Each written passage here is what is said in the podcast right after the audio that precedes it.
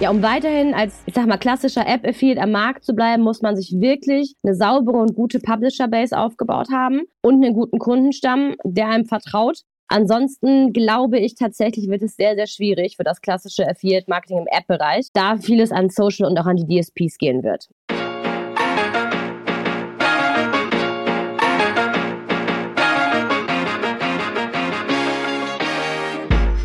Hi, ich freue mich.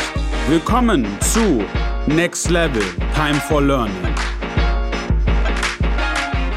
Aber ich glaube, das ist ja auch das, was viele Merchants verstehen müssen. Entweder du kannst es, wie ihr es auch macht, einfach mit einer, sag ich mal, Agenturfee arbeiten. Ja. Aber wenn man dann, sag ich mal, irgendwie noch irgendwie auf Ziel-CPAs arbeitet oder auf irgendwie auf CPA, dann, dann nimmt halt im Endeffekt jeder auch einen Risikoaufschlag. Genau. Und im Endeffekt ist es ja so, dass du dann wahrscheinlich am Ende sogar teurer bist, als wenn du halt mit einer Agency Fee arbeiten würdest, weil ich meine, aus Langeweile machen wir das ja auch alle nicht. Richtig, richtig, ja. Deswegen, wir sind echt, wir bieten auch andere Incentives an. Wir machen auch User Content Creation, also UGC-Videos machen wir auch, wenn der Kunde beispielsweise keine eigenen Videos hat. Und wenn wir wirklich Potenzial sehen, dann machen wir die Videos auch for free. Also das erste Package bieten wir for free an. Wir bieten auch Incentives an, was das Budget angeht. Heißt, wir packen vielleicht oben nochmal was Kleines drauf. Das macht nicht jeder und das müssen wir gerade auch machen aus dem Grunde, weil es wirklich natürlich viele Wettbewerber gibt und wir müssen auch ein bisschen herausstechen. Wir wollen dem Kunde erst immer zeigen, hey, arbeite mit uns und du wirst glücklich sein und wir zeigen dir das auch mit ein paar Incentives und am Ende wirst du sehen, das war genau das Richtige und hoffentlich haben wir dann echt eine lange, lange, lange Kooperation. Cool, verstehe. Also ich meine, wir kennen uns ja jetzt ja auch schon, äh, doch schon fast eine Dekade, aber was ich halt immer auch bemerkt habe, ist halt gerade, International geht's, aber wenn ich auch in Deutschland sehe, also Frauen in unserem Geschäft, auch gerade in höheren Positionen oder die den kompletten Werdegang haben, so auch wie du, wie siehst du das? Siehst du da irgendwie einen Shift da drin oder war es schwierig, sich da durchzusetzen? Weil am Anfang war es ja schon eher eine Männerdomine. Ja, ja. Also dazu habe ich auf jeden Fall eine lustige Story, die werde ich doch, glaube ich, mein Leben nicht vergessen. Es war vor circa sieben, acht Jahren und da war ich auf einer Messe, auch in Deutschland. Ich war bereits schon Head-Off und ich wurde von einem Mann angesprochen, was wir für Services anbieten und so weiter. Und ich habe ihm wirklich alles erklärt. Natürlich war ich noch ein bisschen schüchterner als jetzt, aber das hat definitiv nichts mit meinem Wissensstand zu tun. Und der Mann wollte sich aber wirklich nichts von mir erklären lassen und schielte immer so links und rechts zu meinen männlichen Kollegen rüber. Und ich fand es sehr, sehr merkwürdig. Und plötzlich ist er wirklich mitten im Gespräch einfach gegangen, hat sich umgedreht und ist zu meinem männlichen Kollegen gegangen und hat sich das komplette nochmal von meinem Kollegen erklären lassen. Und da war ich echt baff, weil ich mir dachte, also sorry, ich habe dir genau das Gleiche erzählt. Ich sah vielleicht zu dem Zeitpunkt noch ein bisschen jünger aus. Trotzdem nimm mich ernst. Ne? Also das war echt ein Schock. Ähm, hat mich aber überhaupt nicht entmutigt. Ich habe das dann eher nach dem ersten Schock ein bisschen locker genommen, mir ein Bier getrunken und dachte, komm, das macht mich höchstens noch stärker und noch lauter. Aber es war wirklich lustig, denn wie du schon sagtest, damals war es definitiv mehr Männer dominiert, absolut. Aber ich finde, mittlerweile sieht man, dass mehr und mehr Frauen auch in Führungspositionen kommen. Und ich denke, dabei ist es einfach wichtig, wie auch in jedem Business oder auch in jedem Job, sich weiterzubilden, als Frau auch mit dem Trend zu gehen, definitiv Spaß an der Arbeit zu haben und einfach super neugierig und authentisch zu sein. Und wenn du dann auch noch nicht vor Herausforderungen scheust und was ich auch immer sehr, sehr wichtig finde, sich auf LinkedIn ein gutes Standing äh, aufzubauen. Ich habe mittlerweile fast 10.000 Follower über die letzten Jahre. Bin ich auch schon ein bisschen stolz drauf, denn so viele habe ich bei Instagram und Co. nicht. Deswegen poste viel auf LinkedIn, mach Kontakte, komm professionell rüber. Und ich denke, wenn du das als Frau machst, dann hast du eigentlich alles, alles, was du brauchst. Und ich sage auch immer, nicht jeder kann dich mögen und mich soll auch nicht jeder mögen. Aber wenn du einfach dich professionell verhältst und lernst damit umzugehen und dich auf dein Business fokussierst, einfach motiviert und definitiv auch passioniert bei der Arbeit bist, dann ist es gar nicht mehr wichtig, ob du Mann oder Frau bist, denn wie sagt man so schön, wir sind ja alle gleich und wir leben ja mittlerweile in 2023. Deswegen kommt es einfach ganz darauf an, was du draus machst und wie man es machst. Und jeder Mensch hat andere Fähigkeiten und Kenntnisse und wenn du die gezielt einsetzt und dir dein Team aufbaust, das hinter dir steht, dann kannst du als Frau genauso viel schaffen oder sogar ein bisschen mehr als die Männer tatsächlich. Ja, ich glaube auch. Ich glaube, also wir sind jetzt auch bei uns, wir haben mehr Frauen äh, bei uns in der Agentur. Echt? Als ja? Männer. Ja, ich, ich, muss mal gucken, ob das jetzt noch, aber also am Anfang waren es, glaube ich, 80, 20. Oi. Also 80 Prozent waren Frauen, 20 Prozent waren Männer. Ich glaube, das hat sich jetzt ein bisschen geschiftet, aber ich muss auch sagen, es ist halt einfach, das ist cool an unserer Industrie. Die ist halt so neu, verhältnismäßig, und da sind halt auch so viele historisch mitgewachsen, mhm. wo es halt einfach, einfach straight darum geht, weißt du, was ist irgendwie dein, dein Skillset, was ist dein Knowledge-Set und Richtig. das ist das, das Coole an unserer Industrie. Also ich muss auch sagen, dieses Gleichheitsthema, was jetzt auch gerade irgendwie in Deutschland ist, international habe ich das halt selten gesehen, weil ich habe eigentlich immer schon, auch in den letzten Jahren immer, also auch, das heißt mal ein bestes Beispiel, wo wir jetzt auch in Odessa auf der Mobile Beach Conference, da waren, da war es mindestens irgendwie 50-50 oder nicht mehr. Und ja. ich glaube, da wird im Endeffekt in allererster Linie sich die Qualität durchsetzen. Ja, ja, da stimme ich dir voll und ganz zu. Das denke ich auch. Denn ich sage auch immer, ob Mann oder Frau, du kannst alles irgendwo lernen, wenn du nur willst. Ne? Also ich bin auch so, ich brauche keine Mitarbeiter mit dem höchsten möglichen super duper Uni-Schulabschluss, sondern ich gucke mir die alle gerne an, ob Mann oder Frau. Und das muss halt auch passen. Du musst halt diesen Vibe auch zu deinen Leuten haben. Und die müssen einfach wollen. Wenn die wirklich motiviert sind und die haben Bock darauf und auf das Business, dann wirklich kannst du wirklich alles lernen. Also es ist einfach wirklich, du musst Lust drauf haben. Deswegen mittlerweile sage ich, ob Mann oder Frau, ist nicht mehr so wichtig, wie es damals war oder Männer dominiert, wie es damals war. Ja, ich glaube auch. Ich glaube, das Allerwichtigste ist eher, ob die Leute irgendwie gewollt sind, sich eigentlich in relativ kurzer Zeit immer wieder neu zu erfinden. Richtig, richtig, ja.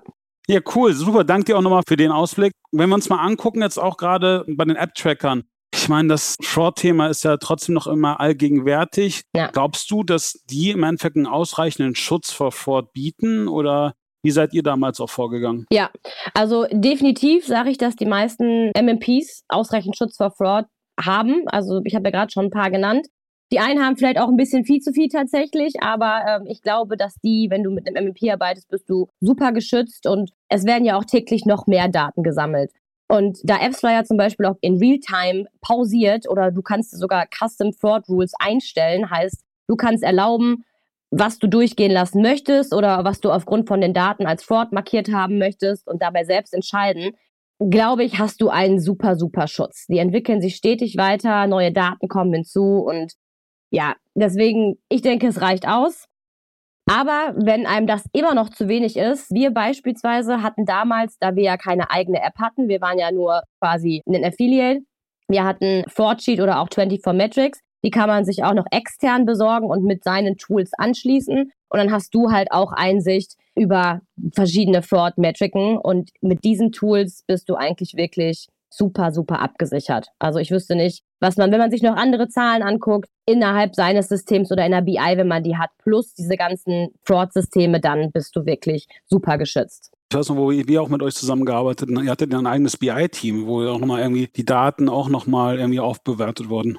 Ja, richtig. Wir hatten sogar ein eigenes Fraud-Team in den Philippinen. Die saßen quasi wirklich 24-7 nur über dieses Fraud-Tool und haben geschaut, was kommt rein, was geht raus, ist das gut oder ist das nicht gut. Weil für uns war es immer wichtig, wenn es passiert ist, dann wollten wir es eher sehen als der Kunde, damit wir uns direkt äh, zum Kunden entschuldigen können und sagen, hey, sorry, das war wirklich scheiße, das brauchst du natürlich nicht bezahlen. Aber wir wollten immer schneller sein als der Kunde und deswegen hatten wir echt quasi da ein paar Jungs vor Ort sitzen, die wirklich 24-7 den Traffic sich von morgens bis abends angeschaut haben, ja. Oh Gott, die mussten auch wahrscheinlich nur noch irgendwie am Ende irgendwie einen Zahlensalat vor sich Genau, ja. Man musste schon mit Zahlen gerne arbeiten, richtig. Wie geht ihr denn jetzt auch vor, um, sag ich mal, die Qualität des Traffics zu gewährleisten? Eigentlich nur noch eigen gekauften Traffic oder? Ja, also dadurch, dass wir ja auch nur noch Paid Social machen, also TikTok, Meta und Co., ist das eigentlich, wie ich ja schon sagte, der hochwertigste Traffic, den man momentan so auf dem Markt finden kann, weil wir noch bisher keine Fraud-Probleme hatten. Ich wüsste auch gar nicht wie, aber wer, wer weiß, was noch in Zukunft so kommt. Und dadurch haben wir keine Qualitätsprobleme mehr. Und hier geht es bei uns insbesondere mehr darum, die Ziele des Kunden zu erörtern und durch spezielle Targetings, die du ja auch bei TikTok und Co. einstellen kannst, die Zielgruppe des Kunden zu erreichen. Und da machen wir beispielsweise A-B-Testing der Creatives. Wir setzen verschiedene Strategien an. Und was wirklich richtig cool ist, wir haben das Enterprise-Team von TikTok an der Seite. Das äh, bekommt tatsächlich nicht jeder. Und die helfen uns beim Setup, die sagen uns, wie wir es genau aufsetzen sollen, die geben uns Tipps, insbesondere für spezielle Kunden. Und somit versuchen wir dann halt damit den höchstmöglichen Return of Investment für den Kunden zu erzeugen, wenn dies beispielsweise halt ein Ziel des Kunden ist. Oder auch andere Ziele, wie beispielsweise Bekanntheit der Marke steigern oder einfach nur Registrations. Aber dann, wenn ihr wirklich Qualität habt, geht wirklich zu Social Media, weil in meinen Augen ist es gerade das, was am meisten boomt. Und wir haben unter anderem auch noch Influencer, insbesondere auf Instagram, mit denen wir zusammenarbeiten. Und deswegen, ja, können wir eigentlich sagen, wir haben wirklich gute Qualität. Das hören wir auch von unseren Kunden und haben gerade, ja, nicht das Problem, uns mit Fraud oder mit Qualität mehr rumzuschlagen, was wirklich ganz cool ist, sondern eher, wie können wir noch mehr machen, wie können wir noch bessere ROIs erreichen, ähm, all sowas. Hi, du hast auch einiges über Affiliate Marketing zu erzählen oder kennst jemanden, der es kann, den wir bis dato noch nicht eingeladen haben? Dann schreib uns doch einfach mal eine E-Mail an podcast at nextlevel.sl. Ja, du hast richtig gehört, SL. Ist eine lange Geschichte. Wir mögen einfach spannende Leute, die mit uns über Affiliate Marketing reden können und würden uns freuen, dich in unserem Podcast zu begrüßen. Dankt euch. Ciao, ciao. Wir freuen uns auf euch. Ja, aber das muss auch sehr befreiend sein, gerade ja. einfach sich dann eher, eher, um Kampagnen zu kümmern, als jetzt irgendwie die Richtig, ganze Zeit. Genau. Äh, Oder auch einfach neue Videos für den Kunden äh, zu überlegen, sich mit dem Kunden hinzusetzen und ihn fragen, hey, was haltet ihr von diesem Konzept oder von dem Konzept? Und das ist halt jetzt wirklich, es macht einfach richtig, richtig Spaß und auch zu sehen, wie erfolgreich die Kampagne ist. Das ist einfach wirklich richtig cool. Wie trotzdem viele, viele Installs generiert werden, aber da, mit Qualität. Also das macht einfach Spaß. Das ist was ganz anderes. Das heißt, wenn wir jetzt noch die Frage stellen würden, mit welcher Traffic Source würdest du eine App-Kampagne starten, wäre die Antwort? Mit So Hype natürlich. natürlich. Nein, aber ja, ganz ehrlich, ich denke, es kommt ganz auf die App und auf deren Zielgruppe an.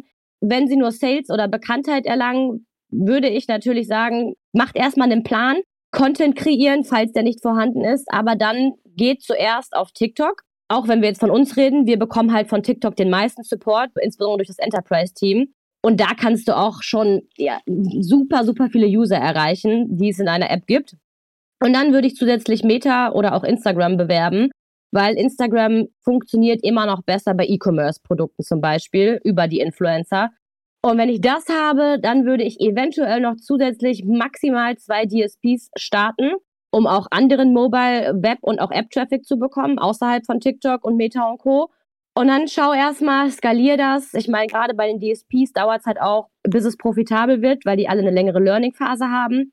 Aber sobald das Konstrukt steht, kannst du dich hinsetzen, optimieren, eventuell mehr Videos produzieren, an den Campaign-Settings arbeiten und einfach schauen, was funktioniert und was nicht funktioniert. Also es kommt wirklich immer darauf an, was sind deine Ziele, was hast du genau für eine App, denn natürlich ist auch nicht jede App auf TikTok und Co. erlaubt. Also soweit ich weiß, darf man Crypto-Apps zum Beispiel nicht auf TikTok bewerben. Und das gleiche gilt auch für Facebook und Co. Also es müssen schon in Anführungszeichen saubere Apps sein. Gaming und Branding funktioniert halt echt noch am besten. Deswegen, ja, setz dich erstmal hin, überleg, was hast du Ziele, was möchtest du erreichen und dann würde ich einen Plan aufbauen, aber tatsächlich meistens mit TikTok starten, zu Facebook, Instagram rübergehen und zusätzlich, um einfach noch mehr Reichweite zu bekommen, DSPs an den Start bringen. Ich glaube auch, wenn du genau den Weg gegangen bist, den du hast, dann hast du halt auch so viel empirische Daten im MMP, ja. dass du halt von da aus dann einfach so sagen kannst, wie sieht normaler Traffic aus. Richtig. Und ich glaube, dann als, als letzter Schritt könnte man dann im Endeffekt noch irgendwie Affiliate hinzufügen. Und du weißt aber auch eine Benchmark, wie sauberer Traffic ausschauen muss. Genau. Und einfach danach halt von da aus einfach, sag ich mal, von deinen Main Sources die KPIs nehmen und versuchen zu adaptieren und alles, was irgendwie die Sources nicht trifft, dann einfach auch zu deaktivieren oder zu pausieren. Genau, richtig. Also natürlich kann man definitiv auch Affiliate-Traffic hinzufügen. Man muss halt nur wissen, dass man vermutlich nicht dieselbe Qualität erreicht wie die von Social oder dass man auch, wenn man bei Social eine Conversion Rate von 3, 4, 5, 6 Prozent hat, das kann kein, ich sage jetzt mal in Anführungszeichen, normale Affiliate erreichen. Also wenn du bei einem Affiliate 1 Prozent, 2 Prozent hast, dann kannst du dir schon mal sagen, oh wow, das ist cool, das ist super. Aber man muss das immer so ein bisschen differenzieren. Deswegen, ich äh, bin immer noch pro Affiliates, halt alles nur in einem bisschen sauberen, qualitativeren Model. Ja, voll. Und ich glaube, du kannst einfach dann auch noch die Softmetrics und danach, weißt du gerade, wie ist irgendwie Retention Rate ja. auf, auf, Registrierung genau. und wie sind dann Retention Rates. Und die kannst du adaptieren und hast dadurch erstmal ein größeres N, anstatt jetzt irgendwie die Leute, die sagen, hey cool, ich fange jetzt irgendwie mit User Acquisition an und fange mit Affiliate an, ohne irgendwelche empirischen Daten zu haben. Weil das kann ja gar nicht funktionieren. Richtig, das geht definitiv in die Hose. Deswegen kommt zu So Hype. okay, cool. So, und dann waren wir jetzt ja auch gerade, da haben wir uns ja auch wieder getroffen auf der OMR. Ja. Ich hoffe, du bist gesund geblieben. Ja. Äh, ich auch. Ich habe mich schön danach erstmal mit Ingwertee und äh, Vitamin C zu, Sehr gut. zugeballert. Wie fandest du es? Also ich mag die OMR ja total gerne, weil man trifft wirklich jeden, ne? Äh, ob alte Kollegen oder Kunden und ich war vor Corona auch schon immer da.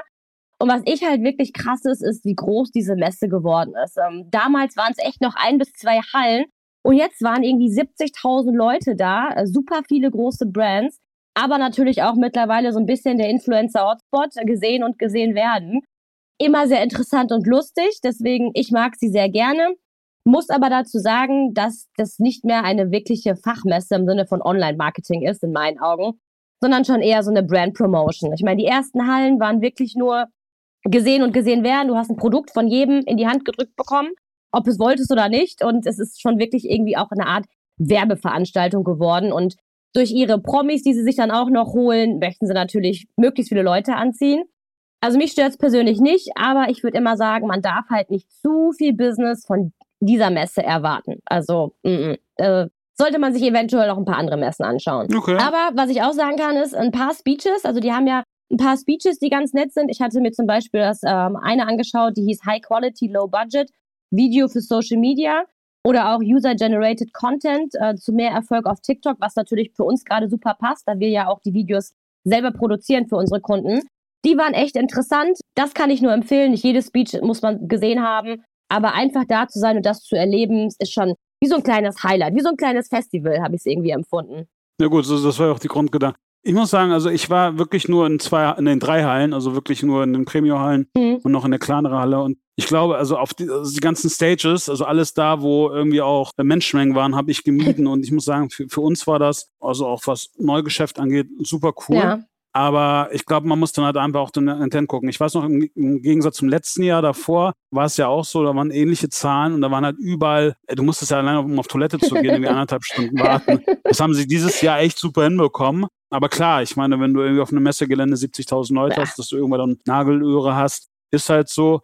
Aber du meintest ja auch noch, welche Messen würdest du denn dann empfehlen, gerade auch Fachmessen, wenn sich jemand auch gerade, sag ich mal, das Thema App-Installation, User Acquisition irgendwie näher angucken ja. möchte. Also kommt auch da wieder ganz auf Kunden- oder Länderfokus an. Aber was ich immer ganz gut fand, war auch die Mobile Apps Unlock, die MAU in Las Vegas. Erstmal, weil es Las Vegas ist, einfach Wahnsinn zu sehen. Aber dort sind tatsächlich sehr viele App-Advertiser, sehr viele Brands, viele Networks und auch Publisher. Das heißt, da hat man wirklich immer gute Kunden bekommen. Zusätzlich finde ich auch den Mobile World Congress immer noch interessant. Auch wenn der riesengroß ist, ähm, kriegt man da aber auch wirklich gute Kunden. Und was natürlich nicht fehlen darf, sind die Mexiko in Köln. Auf jeden Fall, da muss man hin. Oder auch die Affiliate World in Bangkok. Also wie gesagt, es gibt für jeden Fokus gibt es irgendwie eine bestimmte Messe und auch noch ganz andere, viele zahlreiche Messen in Europa oder in Tel Aviv waren wir auch ganz oft äh, für unser App-Business und haben da wirklich immer, immer gute Kontakte gemacht. Aber was ich sagen kann, das Wichtigste ist, zieht die richtigen Schuhe an. Ich hatte blutige Füße nach der OMR, also ich konnte nicht mehr laufen. Und deswegen zieht auf jeden Fall die richtigen Schuhe an. Am besten Crocs. Ich glaube, das ist das Beste, was man machen kann. Wenn man jetzt mal so ein Recap macht der letzten zehn Jahre und irgendwie du die Augen zumachst, also welche Stadt oder welche Region, also wo du auch auf einer Messe warst, hat dich am meisten irgendwie begeistert? Ja, natürlich Las Vegas, ne? Ich meine, New York waren wir auch schon. Kommt aber, glaube ich, auch immer an, was man für eine Person ist. Aber die Messe in Las Vegas ist einfach der Wahnsinn. Also auch das ganze Drumherum, die ganzen Partys, das ist einfach wirklich unglaublich. Man lernt so tolle Menschen da kennen. Dort ist es auch so, dass man wirklich mehr so die Amerikaner auch kennenlernt. Die kommen natürlich eher nach Las Vegas, als sie jetzt vielleicht nach Deutschland kommen würden. Und dadurch, dass wir auch viele Connections zu US hatten, war es halt auch mal schön, die vor Ort zu treffen. Und das hat einfach wirklich Spaß gemacht. Also für mich ist, war das die beste Messe. Und daneben vielleicht Barcelona war auch schon oftmals sehr, sehr gut. Aber ich glaube, ja, in Las Vegas ist es nicht zu toppen. Definitiv. Ja, cool, super. Gut zu hören. Wie siehst du denn jetzt gerade auch mal, ich meine, wie, wie, ich rausgehört habe, schlägt dein Herz ja auch noch immer für Affiliate Marketing. Wie siehst du die Entwicklung? Was ist dein Ausblick? Ja, also leider, leider sehe ich tatsächlich, dass immer mehr klassische App Affiliate Marketing Companies, die einfach schließen oder sich auch umorientieren oder eventuell Zusatzleistungen anbieten, Consultant-Leistungen oder was auch immer, da es einfach wirklich immer noch zu viel Konkurrenz gibt und ja, viele Advertiser, wie ich leider schon sagte, jetzt auch einfach in-house ihr Affiliation oder Marketing betreiben, um halt auch einfach so mehr Einsicht in ihre Daten zu haben und in ihr Marketing generell und um sich eventuell auch vor dem ganzen bösen Traffic ein bisschen zu schützen. Daher denke ich, ja, um weiterhin als, ich sag mal, klassischer App-Affiliate am Markt zu bleiben, muss man sich wirklich eine saubere und gute Publisher-Base aufgebaut haben und einen guten Kundenstamm, der einem vertraut. Ansonsten glaube ich tatsächlich, wird es sehr, sehr schwierig für das klassische Affiliate-Marketing im App-Bereich, da vieles an Social und auch an die DSPs gehen wird. Ich glaube aber ganz fest daran, dass im Webbereich E-Commerce und Affiliate-Dienstleistungsbereiche, all das, dass wir da weiterhin boomen und das geht bergauf, weil es wird immer mehr Online-Shops geben, die vermarktet werden wollen. Und da hat der Markt noch lange nicht genug. Deswegen würde ich das so ein bisschen differenzieren, App und Web auf jeden Fall.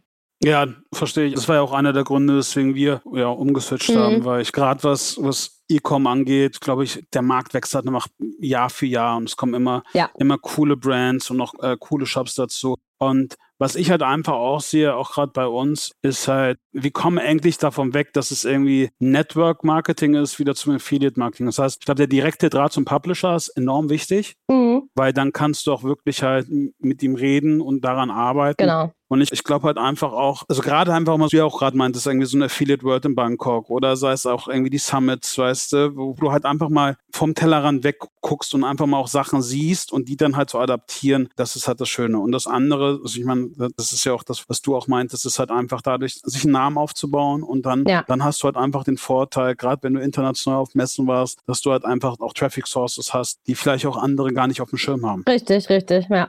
Genau. Also da kann ich dir absolut nur zustimmen definitiv. Deswegen, ich denke, es wird noch lange, lange so weitergehen. Es wird sich immer irgendwas ändern. Solange wir aber alle am Ball bleiben und mit dem Trend, ja, wird das nicht passieren, dass wir untergehen. Du hast recht. Alina, ich kann dir nur sagen, vielen lieben Dank für deine Zeit. Ich danke dir. Es hat mir sehr viel Spaß gemacht. Ich hoffe, wir sehen uns bald wieder. Ja, spätestens, was nicht, seid ihr auf der Affiliate World in Barcelona? Ähm, noch nicht ganz klar. Vielleicht eventuell einer von uns, aber ich glaube, ich werde tatsächlich erst im September auf der Demexco wieder sein. Dann würde ich sagen, dann komme ich zu eurem Heimspiel. Sehr gut, vielen Dank. Und, und freue mich auch, dass wir uns dann auf die nächsten zehn Jahre ja, in unserem Affiliate-Geschäft und Online-Geschäft Mindestens. danke, danke. Cool. Dann wünsche ich dir noch einen schönen Tag. Ebenso. Ciao, ciao. Ciao.